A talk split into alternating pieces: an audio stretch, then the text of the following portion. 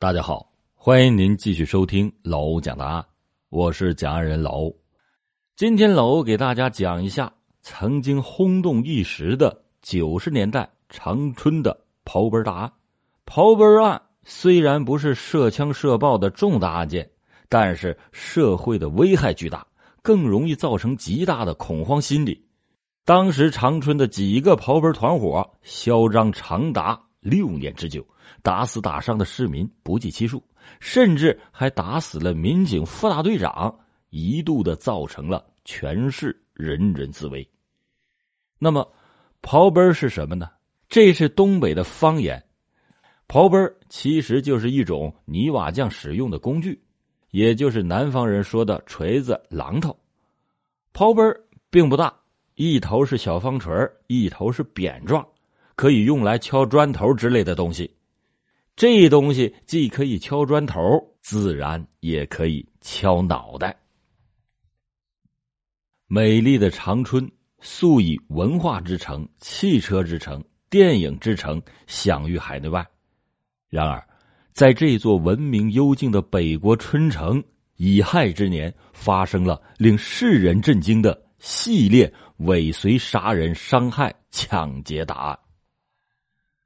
公元一九九五年夏季以来，长春市的南关、宽城、朝阳二道汽车厂区多次的发生犯罪分子尾随单身男女，在楼道僻静处用锤子、斧子击打受害人的头部，致昏、致伤、致死之后，抢劫现金、金银首饰以及各种财物的案件累计四十多起。案犯的手段极其的凶残，行动也极其的诡秘，来无影去无踪，频频得手。六月八日十六点，南关区谢民小区二杠七栋六零八室的女工辛某，当她走到六楼的家门前的时候，正想要打开门，脑后被一个钝器重击，随即就失去了知觉。等她醒来的时候，一条金项链。连同兜里边的六百元现金被人抢走，现场只留下了作案人用花衬衫包着的锤子。六月十五日晚上八点，南关区西五小区四十三栋三零四室的少女未来正用钥匙开自己家门的时候，被人用锤子击中了后脑，金项链、金耳环以及装有二百元现金的黑皮包被人掠走。七月二十四日十点。南关区清明街一纬八号楼四门四楼的某公司经理蒋某，在自家楼房用大哥大打电话之后，刚上到四楼，随后就跟上了一个男青年，一斧子就砍中了蒋某的脑后，抢走了大哥大、BP 机等物品。八月六日十九点四十分，某公司的张某途经制冷公司的门前，被人用锤子击中头部以后。抢走大哥大金项链、金手链各一条，以及三千二百元现金。到了八月的中旬，这一类案件的发案频率开始加快，日平均竟然达到了两起，后果极为的严重。从图财伤人发展到图财害命。八月十六日上午十点。南关区永春小区十栋三门七零六室的赵某被人用斧子砍死在家的门前，手上的金戒指被人抢走。八月十八日上午，福寿小区七栋一门的少女田某被人用斧子砍死在家门前，金项链、金戒指都被抢走。八月十九日，至善小区七号楼林某被人杀死在自己家的门前。在众多的受害人中，有男也有女，还有一位是即将分娩的孕妇。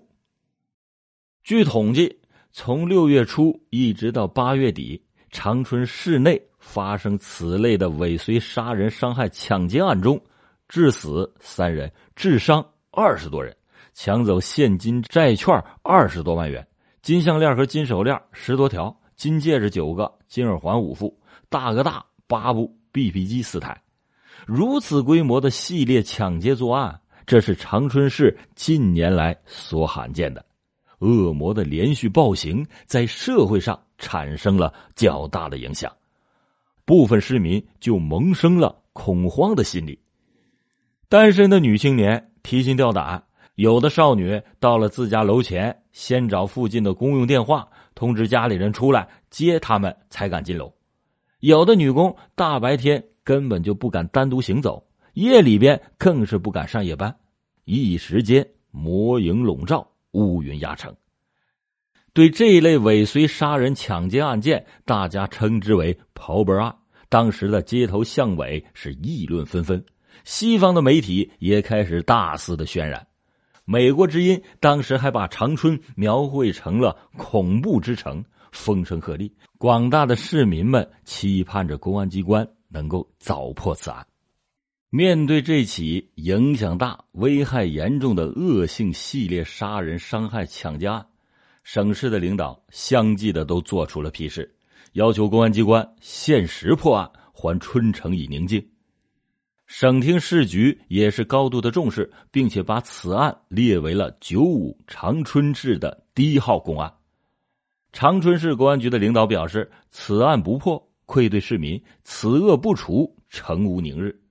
市局就迅速的成立了专案指挥部，以刑警支队为主。各个区分局、不分单位、不分警种，全力以赴，协同作战，误破此案。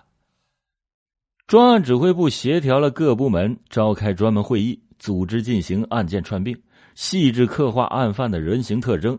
经过反复的分析和现场的复勘，上述的案件作案工具、作案手段、侵害对象、痕迹物证基本相同。根据现场痕迹推断。这数十起恶性大案系一伙罪犯团伙所为，其中一名主犯年龄大概在二十五到二十八岁之间，身高体壮，应以本地区口音，有前科劣迹者面大些，并且有继续作案的可能。根据这些情况，指挥部立即的做出了如下的布置：以市内各区为重点，摸查排除此团伙的犯罪嫌疑人。每天出动警力数百人次以上，一场正义与邪恶的较量由此展开。八月二十五日，南关方面传来信息，有人用系列抢劫案中的一部被抢的大哥大通了电话。市局会同南关分局查明了这个大哥大是榆树市陈立武卖给打电话人的。这个陈立武，男，一九六九年生，外号武庄子。住在榆树市正阳街三委，一九八五年的时候就因为打仗被拘留了十五天，同一年又因为打仗收审了一个月。一九八七年因为盗窃伤人被判处有期徒刑七年。一九九二年释放，因为有案在逃，正被榆树市公安局通缉着。另根据反映，陈立武经常和杨忠阁，二十六岁，外号大宝子。杨忠阁是榆树市柴油机厂的合同工，一九九零年的时候因为盗窃被判刑了三年。聂静二十三岁，住在榆树市华昌派出所西胜街。王慧杰二十九岁，外号大脑袋，住在榆树市正阳街派出所南胜街。一九八七年的时候因为盗窃被判处有期徒刑七年。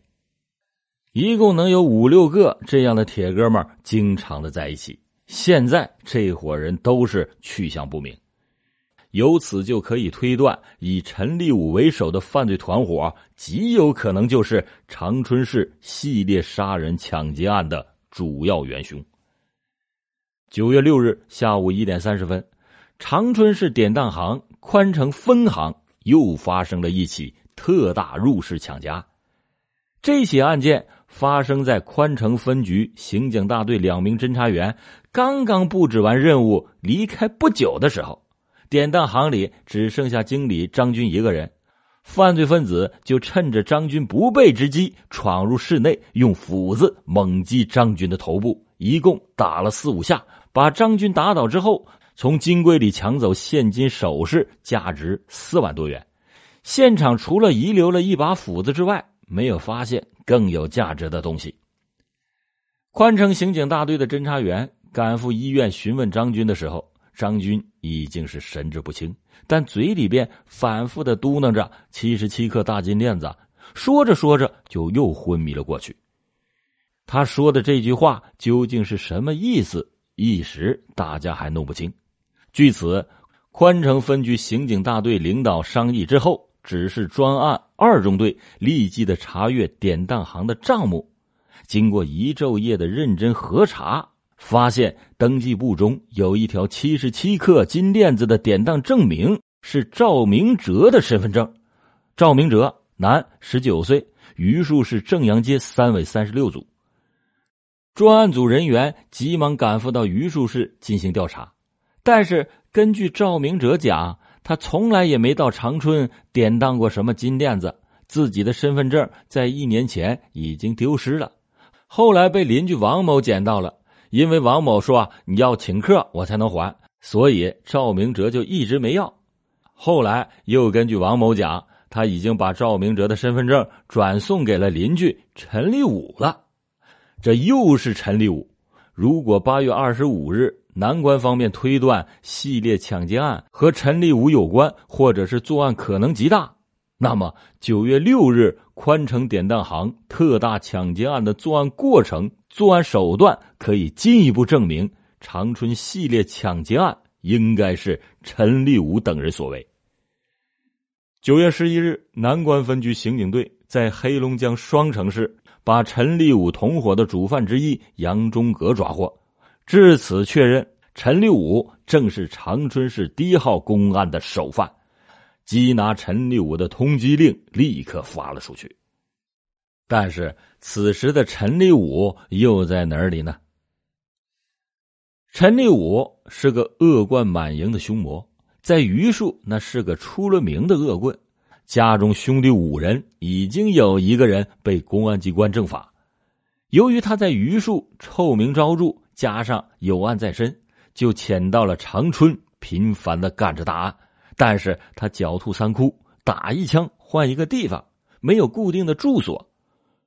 榆树市众多在长春的建筑包工队的工地、工棚，都有可能成为陈立国的临时避风场所。他行踪隐秘，作案的随性大。尽管市局和各区的分局投入了很多的警力，在重要的地段也设伏设卡、蹲坑守候，但很长一段时间始终是不见陈立武露面，抓捕的工作曾经一度的陷入了僵局。九月二十六日，宽城刑警大队的一名侦查员得到了一条线索，他的一个女邻居赵某。和陈立武的妻子高景玉关系密切。陈立武暂住在长春八里铺的房子是赵某的。赵某告诉侦查员，案发以后，陈立武和高景玉两个人就不知道了去向。这名侦查员做了赵某的思想工作以后，请他帮助公安机关，但是当时的赵某有着顾虑。一呢是怕心狠手辣的陈立武或者是同伙知道自己身家性命难保；二是怕碍于朋友的面子，将来是没有颜面见人。侦查员就把这一情况向大队和局领导做了汇报，各级领导都十分重视这一条线索，立即的进行了分析研究。宽城刑警大队长亲自找到了赵某谈话，这样才使赵某打消了顾虑。欣然的同意协助公安机关工作，并且提供了一些非常有价值的情况，其中就有陈立武之妻高景玉在长春极少有人知道的一男一女两个朋友，男的叫田某的是高景玉的情夫，女的叫黄某的在某公司当服务员，另外陈立武有扎吸毒瘾。常去市儿童医院附近的两个药店买杜冷丁。陈立武、高景玉两个人是有分有合，但是高景玉肯定知道陈立武的下落。高景玉每到一个地方，就把大量的现金存入到当地的银行，不随身携带现金的这个习惯。根据赵某提供的这些情况，大队领导就把其误建为专案特情，并且交代他。工作任务，交给他应变的对策和方式方法，同时又根据赵某的反应，把田某传唤到了刑警大队，对田某摆明了利弊，指出来陈立武是一个杀人狂，下一个目标就是你田某。这就使田某对陈立武是既怕又恨，产生了强烈的恐惧感和求生欲，开始寻求公安机关的保护，并且愿意为警方工作。大队立即选派了几名精干的侦查员，同特情一起展开了寻找高景玉以至陈立武的踪迹。至此，一张缉捕恶魔陈立武的无形之网张网以待。